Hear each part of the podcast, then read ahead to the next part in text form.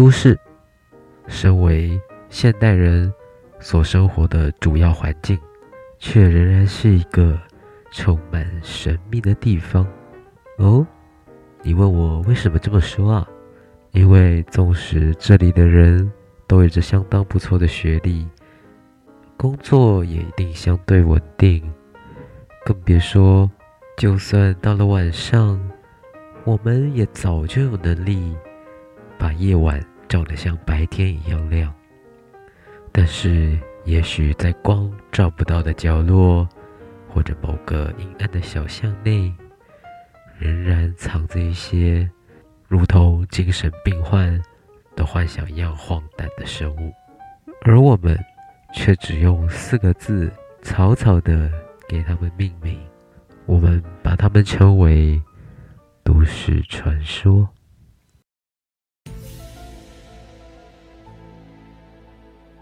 奇闻调查局，传说档案，怪脸物语。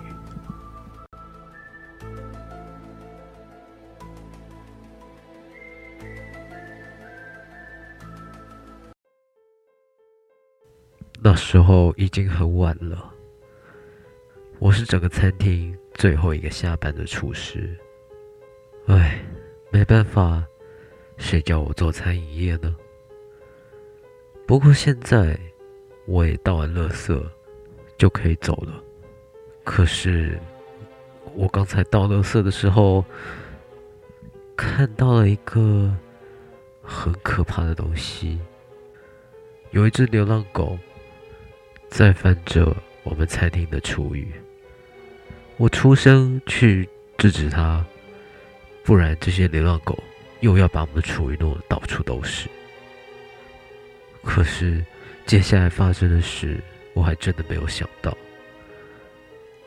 那只流浪狗转过头来对我说：“不要管我。”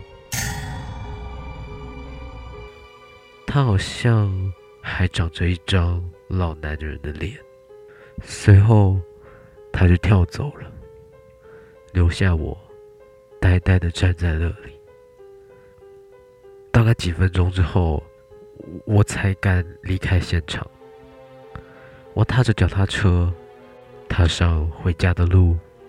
这个时候，似乎是刚刚那只狗，竟然在我后面追着我。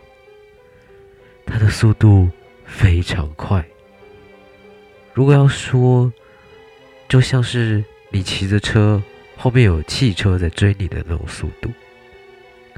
我当然吓得头也不回的往前冲啊！直到我过了前面的转角，转过去又骑了一百多公尺，我才敢稍微回头一看，它这个时候就消失了。从那天之后，我也没有再看到什么长着脸的狗。但是我绝对相信，我那个晚上看到的是一只人面犬。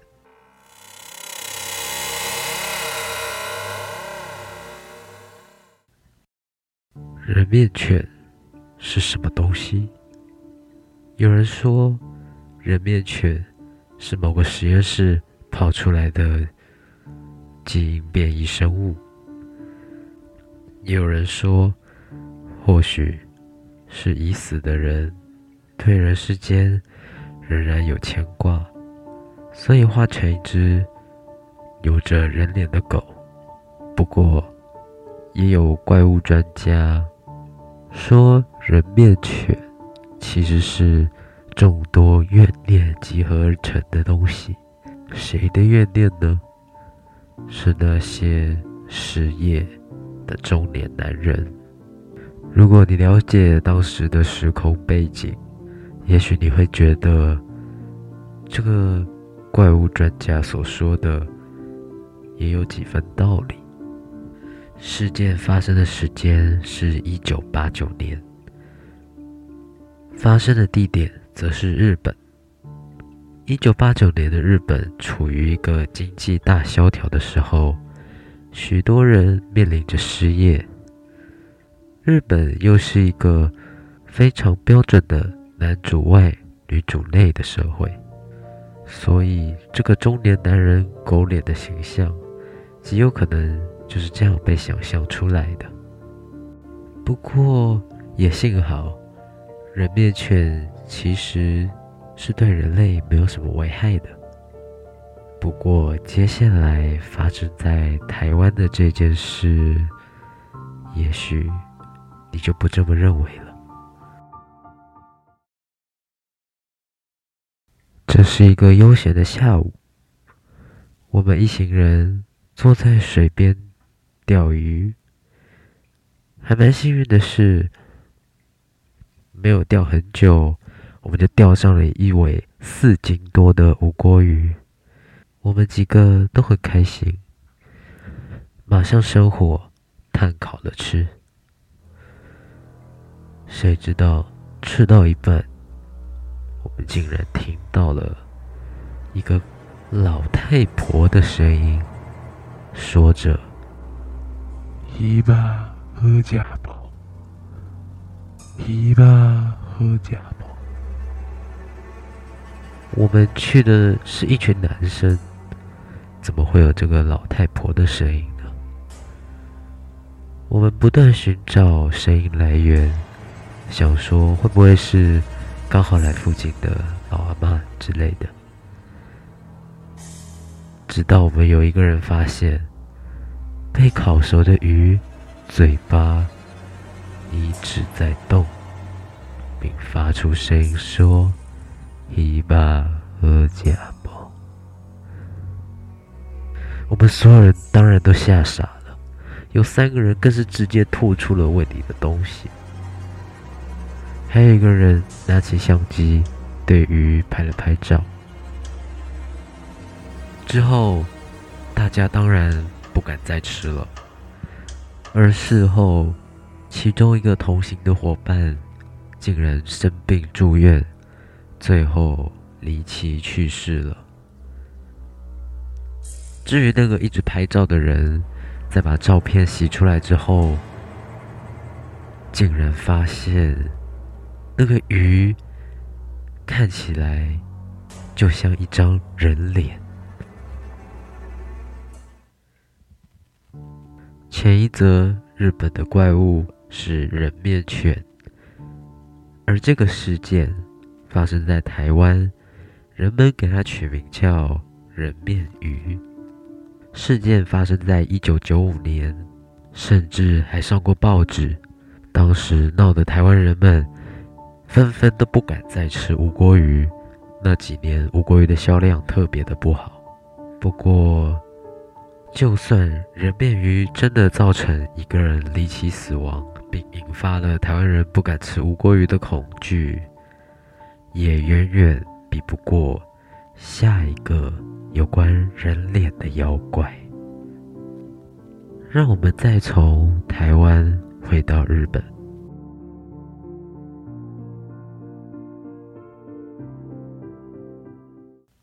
在幽暗的日本街道上，如果你太晚回家，你可要小心路上看到的女人。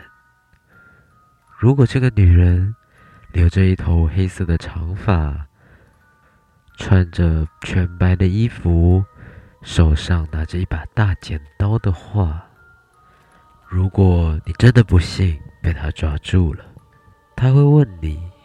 她漂不漂亮？如果你因为她的裂开的嘴唇就吓得直接说不漂亮，那她就会生气的用手中的剪刀把你杀死。就算你说她漂亮，她也会拿她手中的那个剪刀帮你把脸也剪成和她一样。嘴唇裂开，最终你也可能会因为失血过多而死。这个恐怖的裂嘴女传说，主要流传于日本的校园内。除了让许多家长自发性的在下午晚上替孩子们巡逻，甚至直接的让几所日本的小学校停课几天。好的，听到这里的你，不知道是觉得这些都市传说非常可怕，又还是觉得这些人也未免太迷信了吧？其实，像这种都市传说之所以会可怕，是因为他们有着鲜明的形象，那就是似是而非的人脸。人类自古以来，为了适应社交生活，对脸部的辨识是极度敏感的。现在想象一下，两个点，一个 U 型线。你就已经可以想到一个笑脸，纵使那只是一个几何图形，但我们人类也会下意识的把它当作人脸。这也许就能解释人面犬、人面鱼的世界。而裂嘴女的形象更加鲜明，除了同样拥有似是而非的人脸，另外还加上了许多都市的犯罪元素。像是暴力威胁，所以有的时候，纵使是看起来这么荒诞的都市传说，也还是能够吓到不少人，甚至真的影响到人们的生活。因为这类的都市传说，已经知道都市人都是读过书、开化的人类，不会再相信。那些神怪传说，可纵使是受过良好教育、拥有极高理智与智慧的人们，也有着最深处的本能。如果利用这种本能创造的恐惧，今天的这三则刚好都是利用人类对人脸辨识过度敏感的恐惧所创造出来的都市传说。加上媒体、校园、社区，一传十，十传百，越传越广，最终真真实实的影响了人们的生活。不过，也许在都市这种生活步伐单一、紧凑又有点枯燥的生活方式里，这样的都市传说，也许。可以为我们制造一些恶趣味，消遣消遣吧。好的，今天的都市传说分享就到这边，谢谢你的收听，我们下次再见，拜拜。